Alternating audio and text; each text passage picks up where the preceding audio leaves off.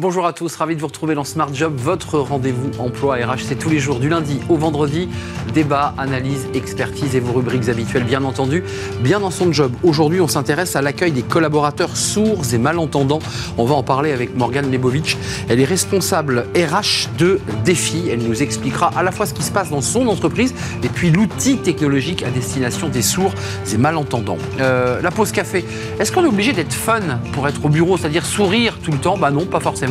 Caroline Ricros nous en parlera. Parfois, on fait un peu la tête à la machine à café. Le cercle RH, c'est un grand entretien aujourd'hui avec Nathalie Annette. Elle est présidente de Solidarité Nouvelle face au chômage.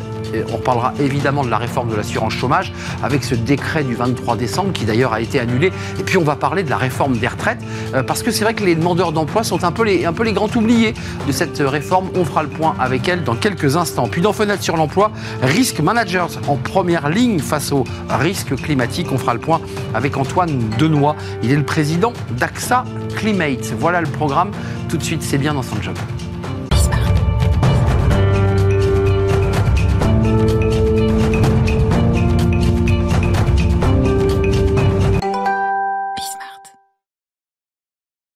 Bien dans son job l'accessibilité des, services, de tous les services aux personnes en situation de handicap et en particulier aux personnes sourdes et malentendantes. Et on accueille euh, Morgane Lebovitch. Bonjour Morgane. Bonjour. On est ravi de vous accueillir, responsable RH de Défi.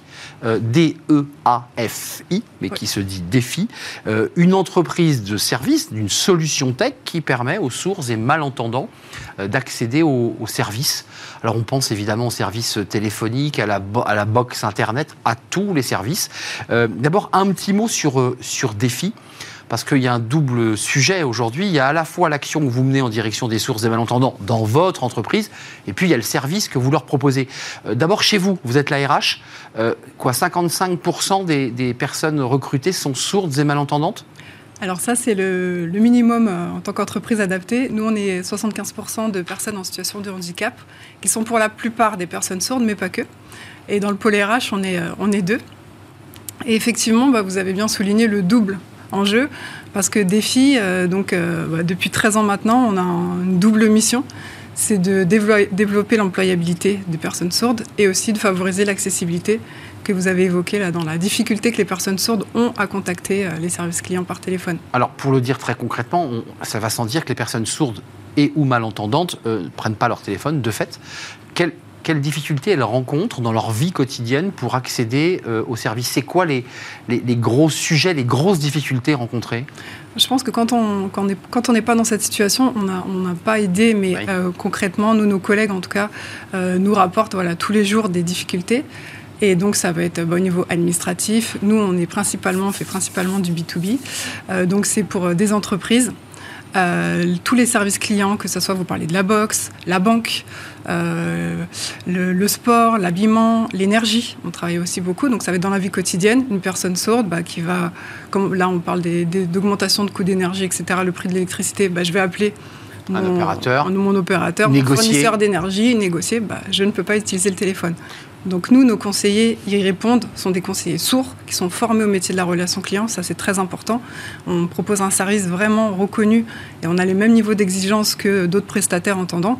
On est certifié AFNOR euh, depuis 2015 et répondent en langue des signes, donc par webcam ou par chat. Donc c'est l'équivalent du téléphone pour nous qui entendons.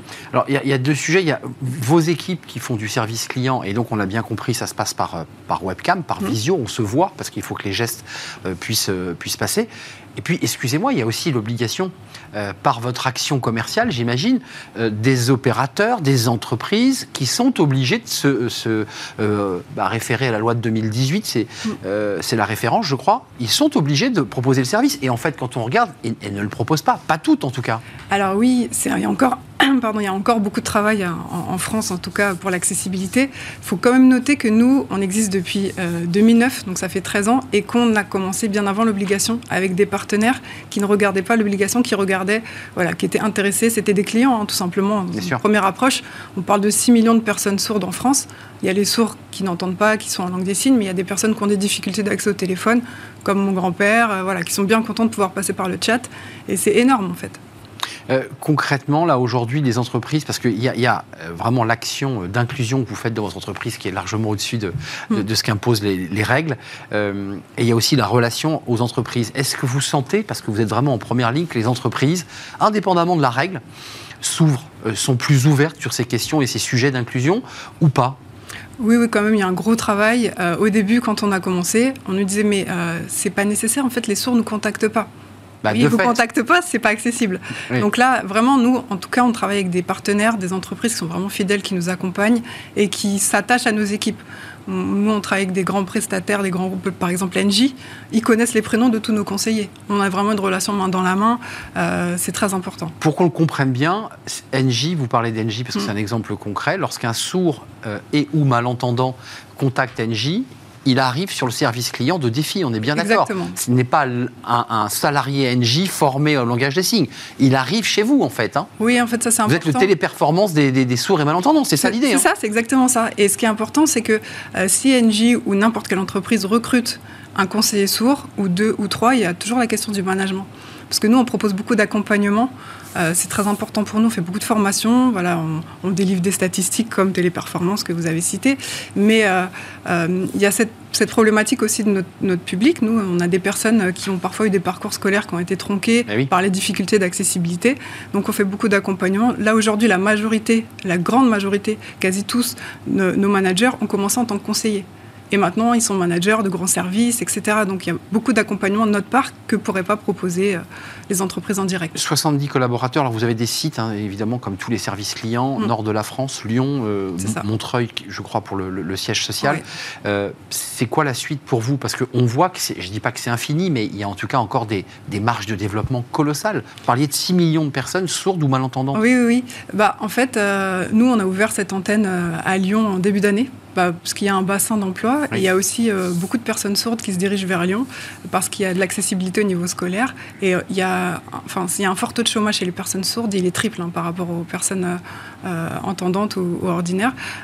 du coup, il y a un bassin d'emploi et on a beaucoup de demandes et on réfléchit comme ça à ouvrir des antennes au niveau national parce que pour l'instant, on fait de la relation client en langue des signes française c'est une langue nationale, mais pourquoi pas s'ouvrir à l'international? On travaille déjà avec des partenaires en Belgique, par exemple. Juste euh, une dernière question avant, avant, de vous poser une question sur votre parcours, parce qu'il n'y euh, a pas de plaquage, hein, vous n'êtes pas là par hasard, vous avez non. consacré votre vie entière, votre carrière en tout cas entière depuis le début euh, aux personnes sourdes et malentendantes, mais vous avez des statistiques sur le nombre d'entreprises vraiment engagées sur ces sujets, parce qu'on a parlé plein d'opérateurs, on ne va pas tous les citer. C'est quoi la proportion et qu quel est le chemin qu'il reste à parcourir? Bah, vous avez parlé de cette loi de 2018. On a deux types d'entreprises. Il y a les, lois qui, les entreprises qui, qui s'y sont mises à cause de la loi. Il y en a qui avaient une conscience citoyenne avant. Euh, là, ça, la, la, loi vise les entreprises de plus de 250 millions de, de chiffre d'affaires. Donc il y a toutes celles qui sont moindres. Il y a les entreprises qui ont des sièges sociaux euh, dans d'autres pays. Et il y a surtout un gros travail à faire au niveau administratif donc euh, l'accessibilité des services publics est encore euh, à faire. Un petit mot sur l'emploi des personnes sourdes et malentendantes. Euh, il y a la, le débat d'inclusion, l'obligation des entreprises d'avoir cette règle des 6% de personnes en situation de handicap ou euh, de, de, de, sites ou d'entreprises utilisant des personnes handicapées. les sourds et malentendants, c'est compliqué parce qu'il faut aussi que le manager ait, ait, ait, y ait un minimum de possibilités d'échanger et de comprendre. Ça, c'est un maximum même. Un ma non, mais je veux dire, il faut qu'il y ait quand même un minimum de connaissance du manager, même dans le langage des signes. Ça reste compliqué. Alors oui, euh, nous, euh, chez Defit, tout le monde n'est pas arrivé en connaissant la langue des signes, hein, c'est ah vraiment oui. une langue, mais euh, pour nous c'est très important, donc on propose des cours de langue des signes sur la base du volontariat à tous les salariés. ils l'acceptent tous, hein, il n'y a personne qui, qui a refusé. Y a, y a... Mais nous, comme je disais, on a beaucoup de managers, on fait monter les, les personnes elles-mêmes en compétences, donc on a des managers qui sont directement en langue des signes un petit au revoir en langue des signes, un petit, un petit mot euh, Au revoir, à bientôt. C'est un vrai plaisir, Morgane. Merci. Juste, euh, on n'a plus le temps, mais euh, pourquoi cet attachement, cet intérêt aux, aux, sourds et malentendants? Pourquoi y avoir consacré votre vie professionnelle? En fait, c'est tout simplement l'amour d'une langue. Moi, pour moi, euh, les sourds, c'est une langue. C'est comme si j'étais allée en Angleterre. Maintenant, je suis dans le pays des sourds, ici en France. Merci, merci beaucoup de nous avoir rendu visite. Euh, défi, comme DEF, sourd. C'est ça en anglais. En anglais. Merci Morgane Lebovitch de nous avoir rendu visite. RH, 70 collaborateurs et bien plus, j'ai l'impression, parce que c'est vrai que c'est un. Voilà, il y, y, a du développement possible sur ce, ah oui. sur ce sujet. Merci de nous avoir rendu visite. On fait une pause café. Il y a des pauses café aussi euh, chez Défi, évidemment. Euh, Est-ce qu'il faut avoir le sourire pendant la pause café? Est-ce qu'il faut toujours être joyeux? Bah, Pas sûr. On en parle avec Caroline Ricross.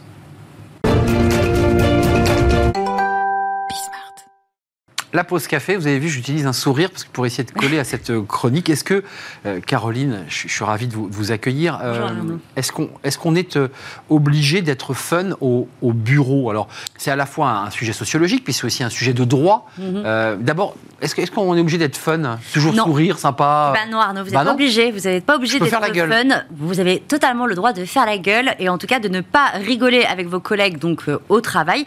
Et vous ne pouvez pas d'ailleurs être licencié pour cela, parce que si vous ne souriez pas, ce n'est pas une raison de licenciement. C'est en tout cas ce qu'a considéré la Cour de cassation dans un arrêt qui a été rendu euh, le 9 novembre dernier. Alors je vous fais un petit rappel euh, des faits. En fait, tout commence en 2011. C'est un salarié qui est engagé par la société Cubic Partners. Mmh. C'est un cabinet de conseil et de formation. Tout se passe bien. Puis trois ans plus tard, eh bien, euh, le salarié en question est promu directeur, tellement ça se passe bien. Mais un an après avoir été promu directeur, eh il est licencié pour insuffisance professionnelle en raison d'un désalignement culturel profond de plus en plus visible selon sa société et d'une absence d'intégration de la valeur justement fun et pro de l'entreprise. Euh, qu'est-ce qu'on lui reproche, ce désalignement euh, culturel? Qu'est-ce eh ben, reproche? Son entreprise lui reproche en fait de ne pas avoir participé à l'ensemble des séminaires de l'entreprise et aux pots de fin de semaine, vous savez, ah. les pots du vendredi soir, euh, des événements qui étaient quand même obligatoires dans la société. De son côté, le salarié en fait déplore une culture fun et pro faite de pratiques selon lui humiliantes, intrusives, voire même scabreuses. lors des séminaires, par exemple, les salariés étaient obligés de dormir ensemble avec un autre collaborateur donc pas de chambre séparée. Mhm. Des séminaires où la consommation d'alcool était fortement encouragée par les associés de l'entreprise au nom justement de cette culture de l'apéro mhm. qui donc est fun, fun et pro. Et il déplore même des simulacres d'actes sexuels. Bref, ça va loin quand même. Mais c'est complètement dingue ce que vous racontez là. C'est dingue. Ah oui, c'est complètement dingue. Mais bref, la Cour de cassation, en tout cas, a tranché. Hein. Elle a annulé en partie ce licenciement au nom de la liberté d'expression et du respect de la vie privée du salarié. En fait, pour la Cour de cassation, un salarié qui ne participe pas à tous les apéros qui sont organisés par son employeur ou qui critique l'alcoolisation excessive des équipes lors de ces moments un peu de convivialité, hmm. il ne peut pas être licencié pour enfin, De beuverie, puisque vous décrivez quand même un peu de... de beuverie, oui. Il a le droit, en tout cas. La Cour de cassation a donc annulé une partie du jugement et elle a condamné l'employeur à verser euh, au salarié la somme de 3 de 3 000 euros. Pardon. Et désormais, c'est la Cour d'appel de Paris qui va devoir se prononcer euh, sur les autres points de l'affaire, comme par exemple le montant du dédommagement à payer par l'entreprise. Quoi qu'il en soit, en fait, cet arrêt de la Cour de, cassation pourrait faire euh, date, parce qu'on on voit hein, que c'est difficile de légiférer justement sur l'humour en entreprise. Est-ce qu'il faut être drôle? Est-ce qu'il ne faut pas être drôle? Mmh. Enfin là, ça dépasse le cadre de l'humour, puisque ça évoque aussi le fait de ne pas rentrer dans le, les cadres des habitus euh, euh, créés par l'entreprise, notamment l'alcool mmh. et, et, toutes ces soirées un peu arrosées.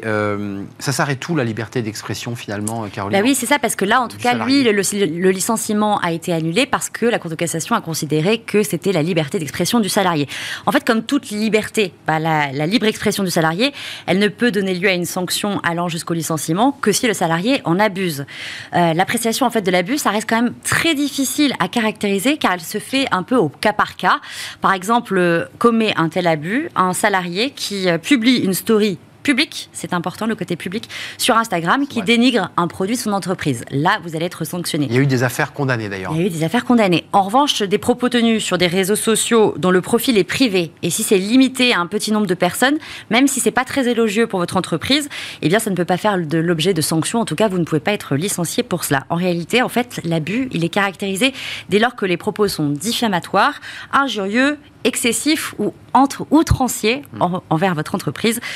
En tout cas, rassurez-vous, si jamais vous n'êtes pas fun, Arnaud, au travail, eh bien, on ne peut pas vous licencier pour ça. J'ai essayé, en tout cas, d'être le plus souriant possible. J'ai vu, j'ai vu. Vous avez vu, j'ai fait d'énormes efforts au niveau des zygomatiques. Mm. Euh, en tout cas, c'est un, vrai sujet, donc on a le droit de, ne pas être drôle et joyeux, à condition de faire son travail et de ne pas injurier son entreprise. Totalement.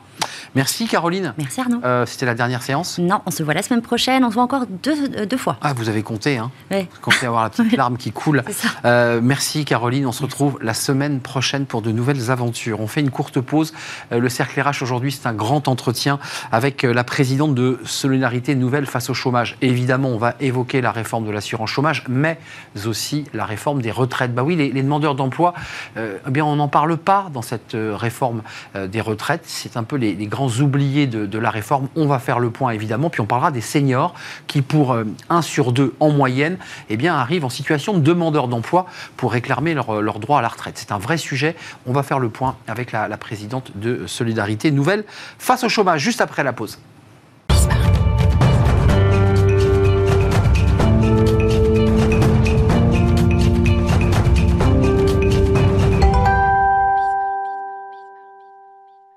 Le cercle RH est un grand entretien aujourd'hui. Alors évidemment, ce qui occupe nos, esprits, vos esprits, parce que l'actualité est là, c'est cette réforme des retraites, l'annonce d'Elisabeth Borne avec des points précis, 64 ans, le nombre d'annuités, et évidemment les débats et les polémiques qui vont s'en suivre. On va faire un focus aujourd'hui sur les demandeurs d'emploi, parce que c'est un peu les grands oubliés de cette réforme. Ils ne sont pas cités, on n'évoque pas la situation des demandeurs d'emploi euh, dans cette réforme. On a envie d'en savoir plus, et on va en savoir plus avec Nathalie Annette. Bonjour Nathalie.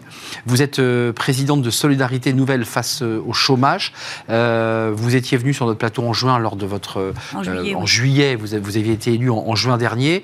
là, aujourd'hui, on, on, fait vraiment un focus important sur la situation de ces demandeurs d'emploi et on fera évidemment un double focus sur les seniors. D'abord, un tout petit mot pour savoir un peu où vous vous situez et de quelle fenêtre vous parlez. Est-ce que euh, Solidarité Nouvelle face au chômage euh, font partie des négociations, des tables rondes, des discussions, puisqu'on voit évidemment des portes qui s'ouvrent et qui se referment avec des syndicats Est-ce que vous êtes invité euh, autour de la table pour apporter votre contribution à cette réforme des retraites? Solidarité Nouvelle face au chômage accompagne des personnes au chômage. Donc nous sommes 2400 bénévoles qui accompagnons 4000 personnes par an, parmi elles 30% de seniors. Pour autant, ça ne fait pas de nous des interlocuteurs représentatifs et engagés dans ces négociations. Mmh. Donc, euh, ce qui ne nous empêche pas de faire une analyse et de suivre ce qui se passe euh, sous le prisme et à travers le regard des personnes que, que nous accompagnons. Le constat, c'est que euh, les seniors, donc les plus de 50 ans, sont aujourd'hui pris en tenaille entre les deux réformes de l'assurance chômage et des retraites. Évidemment l'assurance chômage qui fait que leur durée d'indemnisation va se réduire de 25% à compter du 1er février prochain. C'est ça. Ceux dont le contrat de travail finira euh, à cette échéance. Et la réforme des retraites, on l'a appris hier, puisque l'âge de la retraite est reculé à 64 ans. Alors je mets un bémol parce qu'en fonction de la, date à laquelle on a commencé à travailler, progressivement. Progressif. Alors il y, a, avant 16 ans. Les 64 euh, ans vont s'appliquer euh, complètement à partir de 2030, sous réserve des 43 trimestres de, de, de cotisation à compter de 2027. Et il y a quand même tout un tas de mesures qui visent à compenser, améliorer la situation des seniors, mais on va y revenir. Euh, elles ne sont, pas, euh, elles sont pas toutes euh, à la mesure ou à ce stade rassurantes pour le sort de ces personnes. On va parler des seniors. Juste un petit mot, parce qu'on on ne le sait pas lorsqu'on n'a pas traversé une période de, de chômage, mais la cotisation retraite n'existe pas d'un point de vue juridique lorsqu'on cotise, lorsqu'on est indemnisé par Pôle emploi. Comment ça marche Il y a un minimum. Il y a un minimum. Il y a un minimum de cotisation. Ça correspond à quoi?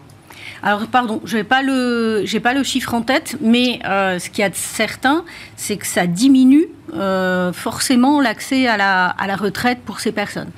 Euh, la vraie difficulté et ce qui nous préoccupe aujourd'hui, on a des témoignages qui sont quand même poignants. François, 58 ans, cadre, divorcé, au chômage depuis deux ans. Elle dit Mon angoisse, c'est de vivre sous les ponts j'ai pas prévu de vivre au crochet de mes enfants. Pourquoi Concrètement? Ben, Concrètement, elle arrive au bout de ses droits à indemnisation. Elle va passer à l'allocation de solidarité. Et, euh, Juste avant le RSA. Qui, alors, c'est en fait, on peut accéder à l'allocation spécifique de solidarité quand on a 5 ans de cotisation, ce qui est largement son cas, ou au RSA quand on n'a pas cette, euh, ce dispositif-là. Donc c'est l'équivalent du RSA C'est l'équivalent et qui prend en compte que sa situation personnelle, tandis que le RSA, il prend en compte éventuellement si elle vit avec d'autres personnes, si elle a d'autres revenus, ce qui n'est pas le cas euh, pour, euh, pour cette Françoise du Finistère dont je parle. Et, et elle évoque tout ce qu'on lit dans la presse depuis des semaines maintenant ou des mois. C'est, j'ai l'impression de qu'ils recherchent le mouton à cinq pattes, mais qu'ils veulent le payer comme un junior. J'ai l'impression que j'effraie des managers parce que j'ai 58 ans et qu'ils ont peur de ne pas pouvoir. Elle a quel profil, euh, Nathalie, cette femme du Finistère dont vous parlez? Alors, elle est cadre, je crois qu'elle était cadre euh, administrative. Hum, c'est ça. Donc, elle, est, elle, est, sur un métier. Elle cherche, mais elle ne trouve pas? Elle cherche, mais elle ne trouve pas. Et elle a le sentiment euh, constant que son âge est l'obstacle. On a l'exemple de Olivier qui est en région lyonnaise, qui travaillait dans l'aéronautique. Ça fait six ans qu'il est au chômage Donc, il est maintenant au RSA, il a 52 ans. Et alors, certes, il, il s'est retrouvé au chômage suite à un burn-out, donc il a beaucoup trop travaillé. Mais depuis, il n'arrive plus à reconstruire. Et il dit, même témoignage que Françoise, je suis constamment renvoyé à mon âge, pourtant il n'a que 52, ans, donc un jeune senior. Mais déjà senior. Mais déjà senior et est renvoyé à, euh, à des préjugés, mon manque supposé d'adaptabilité, mon manque supposé d'engagement puisqu'on est sur les, seniors, il y, a, des statistiques et vous les avez. Euh, un sur deux, peut-être me trompais-je, mais je crois que c'est la bonne stat, arrive euh, au moment où ils vont réclamer leur, droit à la retraite, euh, arrive en situation de chômeur, de, chômage. Alors en fait, sur, sur 10 personnes entre 60 et 64 ans, ça ne répond pas exactement mmh. à ce chiffre-là, vous en avez 4 qui travaillent, 3 au chômage et 3 à la retraite. Entre 10 et 64 ans. D'accord. Donc Entre 60 et 60. Donc il y en a déjà trois à la retraite. Exactement. Trois qui arrivent en situation de mm-hmm. demandeur d'emploi parce que l'entreprise a fait la passerelle. Exactement. Euh, et puis quatre qui sont encore en activité. C'est ça. Euh, concrètement, vous qui avez un regard sur ces demandeurs d'emploi et qui, vous, qui les rencontrez, qui les accompagnez pour leur permettre de retrouver de la dignité, parce que là, vous parlez de situations humaines qui sont des situations dramatiques. On n'est pas dans des, dans des chiffres et des calculs de de loi de finances. C'est hein. des gens bien concrets. C'est ça, c'est des humains. Vous et moi. Comme, exactement. Euh, concrètement, est-ce que vous en voulez, je mets des guillemets, mais aux entreprises qui, d'une manière un petit peu cynique, se délestent de leurs collaborateurs en disant bon, il te reste trois ans à tirer, euh, on va s'arranger, tu t'en vas, et on fait la passerelle jusqu'à la retraite. Parce que là, c'est. Il, il, y a deux types de situations. Il y a en gros les, les, grandes entreprises qui ont les moyens de faire partir les gens en leur donnant les moyens de vivre jusqu'à l'ouverture de leur droit à la retraite. C'est ça. Euh, donc ça peut être très difficile humainement à vivre mmh. parce que les gens se sentent mais on vit. rejetés, rejetés mais. Euh, mais on va pas sous les ponts. Mais malgré euh, tout, ils n'ont pas l'angoisse de, des financières. Et, ils continuent, à travers les packages en général, à cotiser et donc euh, à pouvoir ouvrir des droits à la retraite euh, dignes de son. Ils ne sont pas pénalisés financièrement, mhm. mais moralement, oui. Et puis, il y a la situation de ceux et celles qui ne euh, sont pas dans ces grandes entreprises, qui partent quand même et qu'on fait partir quand même, euh, et, qui, eux, connaissent toutes ces, difficultés, et notamment ces difficultés financières.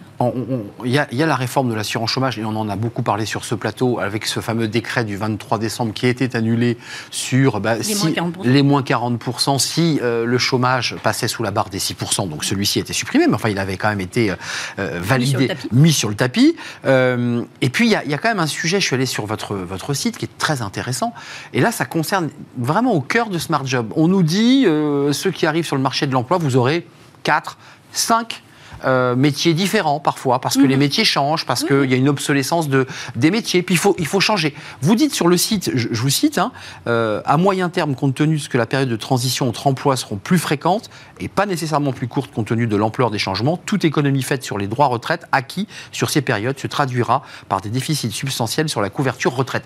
Pour le dire en une phrase, euh, plus notre carrière est hachée et chaotique, c'est-à-dire on change de métier, moins on a de chances d'avoir une retraite convenable en bout de chaîne. Est-ce que c'est ça que vous dites? Ah oui, oui, oui. On le, on le, dit, euh, on le dit clairement et, fermement. Et on dit surtout que, euh, au contraire de ce qu'on a laissé entendre parfois dans l'opinion et dans l'expression de, de certains politiques, euh, les gens font rarement le choix du chômage. C'est exceptionnel.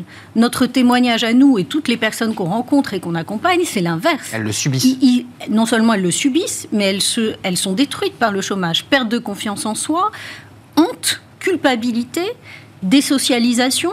Et puis, euh, on avait fait un, travail sur le sujet. On voit que euh, chômage et problèmes de santé riment ensemble, entre des problèmes pathologiques ou des problèmes psychiques. Psychique, Et donc, euh, on a des effets sociaux et sanitaires, des impacts du chômage, en plus des, impacts financiers que vous énoncez. Alors, l'association, on l'évoquait en début d'entretien, j'imagine que vous rêvez de pouvoir avoir Olivier Dussopt ou Bruno Le Maire pour, pour, pour lui expliquer très concrètement à la fois la réalité de ces demandeurs d'emploi quelles sont les préconisations que vous, que vous portez, ou que vous avez en tête, et vous dites qu'il faudrait urgemment les mettre en place Alors, ce qui est sur la table, quand même, pour le rappeler, euh, c'était sorti il y a quelques mois, mais là, les choses deviennent un peu officielles, c'est le fameux index senior, par exemple. Oui. Voilà, bon, pour dire aux, entreprises, bah, vous Ça allez va concerner les grandes entreprises. Voilà. Euh, euh, c'est un élément de connaissance, mais qui a sorti d'aucune sanction.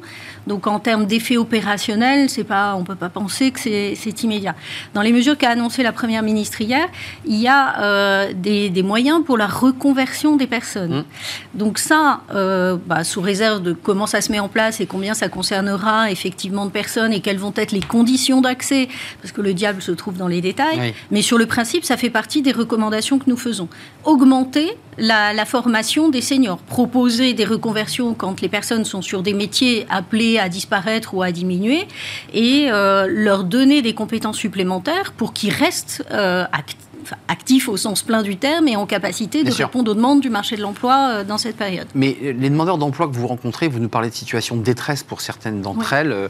Je pense à Françoise que vous mhm. citiez tout à l'heure, mais et d'autres. on a quand même un, bouleversement du rapport au travail, c'est-à-dire sociologiquement. vous dites ces demandeurs d'emploi ne sont pas des fainéants, ils cherchent euh, activement, et donc ça vient tordre le cou à ce discours hein, parfois qu'on entend. Mm, mm. Mais néanmoins, on a quand même aussi une société qui se transforme par rapport au travail, dans son rapport au travail, dans son envie de s'engager, dans son envie de travailler. Est-ce que vous avez des gens qui, qui vous en parlent, qui vous disent, après tout, ma vie, n'est pas centrée exclusivement sur le travail. J'ai d'autres aspirations? C'est l'inverse. C'est nous qui sommes obligés de quand les gens sont dans la détresse, ça c'est intéressant, de leur rappeler que leur vie n'est pas que le travail. Parce qu'on a en face de nous des personnes qui s'atrophient, qui s'autodétruisent parce qu'ils se disent mais je peux plus travailler, je n'arrive pas à Donc c'est l'inverse, vous leur dites mais regardez un peu à côté. Oui, vous avez des enfants, vous avez des activités, vous avez des engagements, vous la vie est faite d'autres choses et appuyez-vous sur ces autres choses dans cette période difficile dans laquelle vous ne trouvez pas de travail. Et ce que j'ai l'habitude de dire, c'est qu'en fait, ceux qui connaissent le mieux la valeur travail, c'est ceux qui l'ont perdu leur travail. C'est ceux qui sont en marge du marché de l'emploi. C'est ceux qui n'arrivent plus à travailler. Hmm. On a quand même un tiers des demandeurs de l'emploi de longue durée qui sont des seniors. ils sont très très important dans cette partie de, de la population. Sur ce point-là, on a évoqué des cadres. Vous évoquiez tout à l'heure cette femme cadre qui cherche et d'autres. Mm. Euh, il y a quand même le débat de la pénibilité dans le rapport au travail, même lorsque la personne est engagée. concerne rarement les cadres pour le coup. Voilà. Euh, et encore que, vous avez vu que pendant les index euh, héros Hollande sur la pénibilité, certains avaient évoqué l'idée d'intégrer le stress, la difficulté de, du service client qui génère Olivier qui a fait un burn-out, c'est un cadre aussi. Burn-out, hein. Ah ouais. Euh, comment on euh, fait là sur cette question de la pénibilité? Parce que certains cadres vous disent, ou, certains ouvriers ou, ou contremaîtres vous disent, moi je ne peux pas aller jusqu'à 64 ans. Moi je suis plus, même si euh, il y a ces situations concernant les cadres, mais notre préoccupation, elle va quand même plutôt pour ceux et celles qui ne qui sont pas ou peu qualifiés et qui sont ceux qui sont les plus au chômage, et ça quelle que soit la catégorie d'âge, enfin le moment de la vie où on se mmh, trouve, ce sont les personnes les, les, plus pénalisées et de façon, enfin c'est pas très compliqué à imaginer, et c'est ces gens-là qui qui en plus euh, sont exposés à faire le plus souvent des métiers pénibles. Et donc, euh, ce qu'il faut imaginer, et on espère, même si c'est pas encore clair, que euh, le fonds de prévention pourra permettre de mieux identifier ces métiers à facteurs de pénibilité et d'agir. L'annonce qu'a fait euh, la première ministre hier d'un milliard d'euros de, pour ce fonds qu'il est prévu de créer et qui doit permettre. Fonds de prévention, il permet quoi? Il permet d'accompagner les branches pour identifier les métiers qui sont les plus porteurs de, de, de caractère de pénibilité et pour financer aussi des actions prévention en à destination bah, des personnes qui occupent ces postes. Il faut préciser qu'il y a une liste qui est en préparation. Alors j'imagine que le gouvernement attendait euh, les annonces du 10 janvier pour commencer à élaborer euh, une liste précise, puisque la liste n'est pas encore tout à fait Non, non, puis c'est un travail qui doit être fait avec les branches. Enfin, c'est extrêmement important et sensible, vous l'imaginez bien. Mais votre association qui est sur ce plateau et que vous représentez aujourd'hui, euh, vous dites, est-ce que vous aimeriez que le gouvernement vous tende un peu plus l'oreille côté des demandeurs d'emploi Parce que j'entends beaucoup, beaucoup d'opposants, et pas forcément des opposants à gauche d'ailleurs, euh, qui évoque que cette réforme ne parle que des personnes en bonne santé. C'est une réforme pour les gens en pleine forme. Je, mets des guillemets. Là, les personnes que vous croisez, c'est des gens brisés et on n'en parle pas. Ben, ce dont il faut parler, c'est précisément de tout ce qu'on pourrait faire pour l'emploi des seniors. Parce que euh, le chiffre court euh, régulièrement. Si on était à, comment, c'est, à 2030 à 10% de plus, de taux d'activité des seniors, alors le régime des retraites serait équilibré beaucoup d'opposants à la réforme ont annoncé ce chiffre. Et même si on rentre pas dans ce Donc on règle une partie du problème. Mais si on mise des moyens d'accompagnement, d'incitation faits aux employeurs pour recruter, maintenir dans l'emploi les seniors, alors mécaniquement, non seulement on contribue à améliorer la vie de ces personnes qui pourraient se retrouver au chômage et qui auront des difficultés à faire le lien entre le chômage et la retraite, mais en plus, mécaniquement, on contribue de façon significative à rétablir l'équilibre ou à établir l'équilibre du régime des retraites. Mais peut-être que vous allez pouvoir m'éclairer, parce que j'ai posé peut-être une centaine de fois la question, qu'est-ce qui justifie qu'une entreprise, et là l'État va peut-être devoir euh, sortir le, le, radar, le bâton, euh, mais qu'est-ce qui justifie qu'une entreprise se déleste de collaborateurs ou trisse euh, à partir de 50 ans? Qu'est-ce qui l'explique? Alors, je n'ai pas d'explication. Qu'est-ce qu'ils vous disent, les, demandeurs d'emploi? Je suis ah bah trop âgé, j'ai pas les compétences, on a pris un jeune à ma place, c'est quoi? quand il y a des licenciements économiques, c'est les premiers euh, qu'on fait partie. Dans la charrette, comme on dit euh, Je citais l'exemple des burn-out. Bon, ça, euh, ma foi, ça arrive. Et puis. Mais ça arrive, c'est-à-dire qu'ils ne réintègrent pas après le burn-out Ah, bah non, non, non. Ah, là, dans, dans, bien des cas, probablement qu'il y a quelques cas heureux où mmh. la, personne reprend, mais en général, quand la personne arrive dans cette situation extrême, euh, on lui recommande, pas SNC en propre, mais en général, il est recommandé de ne pas revenir sur les lieux où on a souffert, et plutôt de se propulser, de se projeter dans un autre environnement que de que revenir sur les, endroits. Euh. Est-ce que vous faites partie de ceux qui militeront, parce que le, débat ne fait que commencer, euh, mouvement, mouvement social qui débute le 19 janvier avec une intersyndicale unie, avec des associations, avec des Français qui, visiblement, en tout cas disent les sondages, ne sont pas favorables à cette réforme.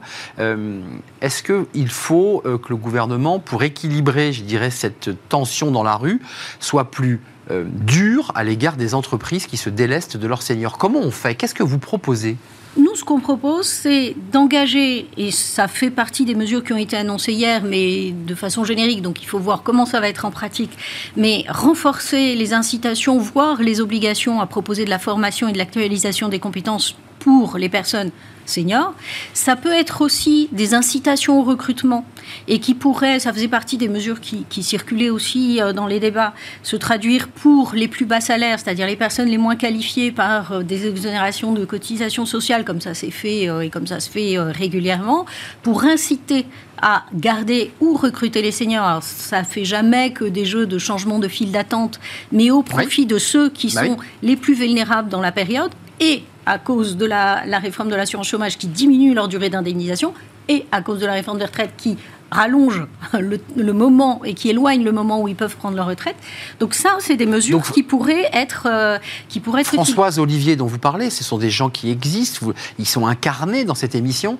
Ils vont devoir attendre 64 ans pour bénéficier minimum, je pense, parce que peut-être qu'ils ont fait des études jusqu'à 25 Je ne connais pas leur parcours, je ne sais pas s'ils rentrent dans les critères des carrières longues. Mais je ne sais pas. Euh, parce que si elle est cadre, Françoise, elle a forcément fait un bac plus 4 ou bac plus 5. Donc potentiellement, elle, elle est euh, visée par la réforme et elle devra attendre. Alors, elle a 58 ans, peut-être qu'elle va passer à côté. Il y a d'autres dispositifs qui peuvent l'accompagner, indépendamment du dispositif euh, RSA ou, euh, euh, qui, qui, peuvent la prendre en ah, charge? D'un point de vue financier, non. Rien. C'est le RSA. Donc 500. C'est 500 euros pour une personne seule, en gros, hors de grandeur. Donc elle devra vivre pour avec 500 euros. Avec 500 euros. Et elle dit que jusqu'ici, elle a complété ses ressources par de l'argent qu'elle avait mis de côté. Elle dit mais je n'en ai plus et j'ai pas prévu de vivre au crochet de mes enfants. Et ni sous un pont, comme vous le disiez tout Ni sous un pont, comme elle le disait, elle, tout à l'heure. Hmm. C'est elle qui a dit J'ai l'angoisse de finir sous les ponts. C'est quand même des paroles qui sont. Euh, euh, sidérantes. Donc vous allez suivre, j'imagine, de très très près euh, Solidarité Nouvelle face au chômage, ce, débat du mouvement social. D'ailleurs, l'association que vous êtes, vous le soutenez, ce mouvement social ou pas? Alors, vous êtes dans une forme de neutralité la, la posture de l'association, depuis bientôt 40 ans qu'elle existe, c'est de rester apolitique et pas de s'engager dans le débat politique. En revanche, notre légitimité et ce euh, dans quoi nos statuts nous engagent, c'est bien de, de, parler et d'être les porte-parole de la situation des personnes que nous accompagnons, et ce que je me suis efforcée de faire ce matin. C'est tout à fait exact, et, on, salue Françoise, on salue Olivier, ces femmes et ces hommes que vous accompagnez, et, et dont vous nous dites d'ailleurs que eux, leur rapport au travail n'a pas changé.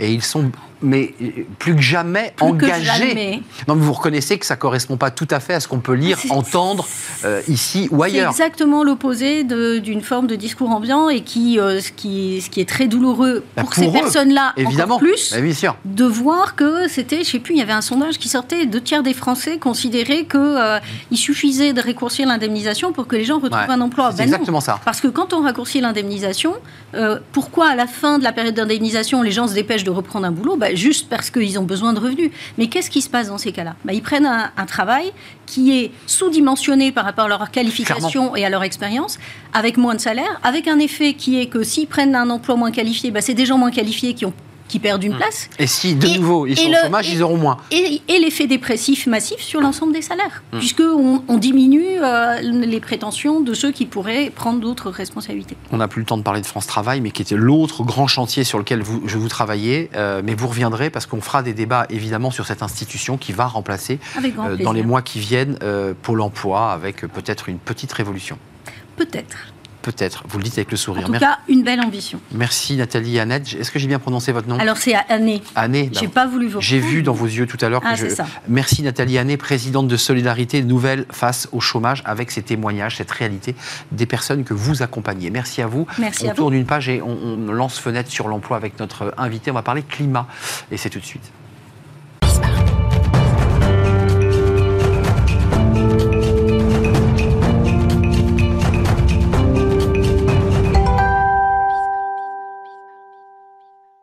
Fenêtre sur l'emploi, on va parler d'environnement et de ces postes. Alors, vous, connaissez ce nom de risque manager, euh, ceux qui sont vraiment en première ligne dans les entreprises pour gérer ben, les, questions euh, climatiques, environnementales. Et Dieu sait que les sujets sont, euh, sont importants et dans l'actualité. Et on accueille Antoine Denois. Bonjour Antoine. Bonjour. Ravi de vous accueillir. Vous êtes président d'AXA Climate. Alors, quand même, pour nous resituer l'aventure, on a l'un de vos collaborateurs, hein, en tout cas l'un des, chevilles ouvrières d'AXA Climate qui vient régulièrement sur notre plateau. Mais c'est vous qui l'avez inventé ce concept. C'est un peu hybridé, c'est quoi? C'est une scale-up, vous aviez une idée, et vous êtes allé voir AXA, vous leur avez dit, voilà, moi je veux créer ça. Alors tout à fait, c'est la force d'une raison d'être. Et nous, notre mission chez AXA Climate, c'est d'aider le secteur privé et public à réussir son adaptation climatique environnementale. AXA Climate est un étrange animal. Euh, on doit le dire, après 4 ans, nous sommes à peu près 200 collaborateurs, un bon tiers de scientifiques, climatiques et agronomiques, et on fait euh, trois grandes activités. L'assurance, notamment l'assurance satellitaire, on déclenche des paiements à partir de ce qu'on observe depuis le ciel en cas d'événement climatique malheureux, on y reviendra. La formation, c'est l'autre Antoine qui vient vous en parler régulièrement. On est devenu leader européen de la formation au développement durable, qui le cru, s'appelant AXA? Et puis la troisième activité, c'est le conseil. On a un peu les Alain Gillot-Pétré du climat, c'est-à-dire que notre métier pour les organisations et les, euh, et les entreprises, c'est de prendre des cartes de placer des actifs physiques, des, usines, euh, des, euh, des, cultures agricoles, et de projeter le climat à une maille très fine qui est celle de 2030. Voilà à peu près le, L'étrange animal. C'est un spectre large. On a eu une, tempête magistrale en Californie avec des images hallucinantes mm. de voitures englouties dans des ravins, euh, des routes qui s'effondrent. Tous ces sujets-là impactent l'entreprise. C'est-à-dire qu'elle elle se dit je suis sur une zone inondable, je suis sur un. Euh, la formation, euh, elle apporte quoi à ces risques managers? Parce que elle envoie aussi une information sur il va falloir qu'on vous assure. Et des entreprises vous disent aujourd'hui, bah moi, l'assureur me dit, il peut plus m'assurer. Euh, c'est terrible. Alors c'est terrible. Alors ce qui, est, très, euh, ce, qui est, très positif quand même dans ce qu'on vit, c'est que le climat, le risque climatique est devenu tangible pour nous individus quand euh, on, se déplace dans le territoire français pour nos vacances ou au quotidien, mais également pour les entreprises. Inondations, sécheresse, tempêtes que vous évoquez. Maintenant, le risk manager, il en a conscience. Après, la question, c'est comment on l'aide à comprendre ces phénomènes, à se projeter à une temporalité qui est, qui n'est pas celle juste d'un risque à 1 ou 2 ans, mais qu'un risque à 5-10 ans. Et puis surtout trouver des solutions. Donc euh, se former, comprendre, et puis identifier les façons pour le risk manager dans son entreprise de réduire le risque, puisque c'est quand même son objectif.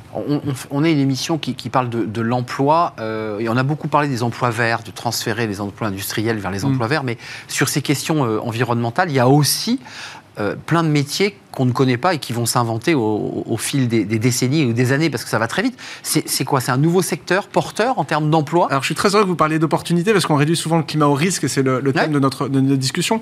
Euh, alors il y a évidemment un risque mais il y a de formidables opportunités et notamment le risk manager. Bon alors le risk manager il fait quand même du risque. Hein. Donc euh, le risk manager fondamentalement... Il calcule le risque quoi. Ouais exactement. Donc fondamentalement son rôle et le rôle qu'il peut prendre dans l'entreprise c'est de penser de plus en plus modèle économique.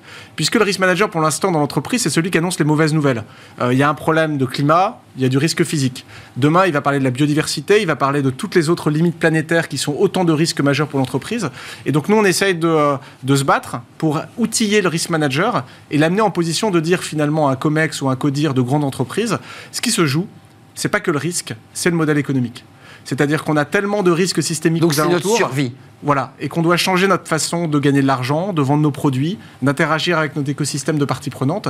Et ça, c'est ce, en tout cas, nous, chez AXA Climate, pourquoi on veut se battre, c'est-à-dire de, euh, d'essayer d'accompagner le risk manager à aider son entreprise à devenir ce qu'on appelle régénérative, c'est-à-dire de passer de je dois réduire le risque, je dois réduire le négatif, euh, et je reste dans la réduction, à quelque chose de beaucoup plus positif.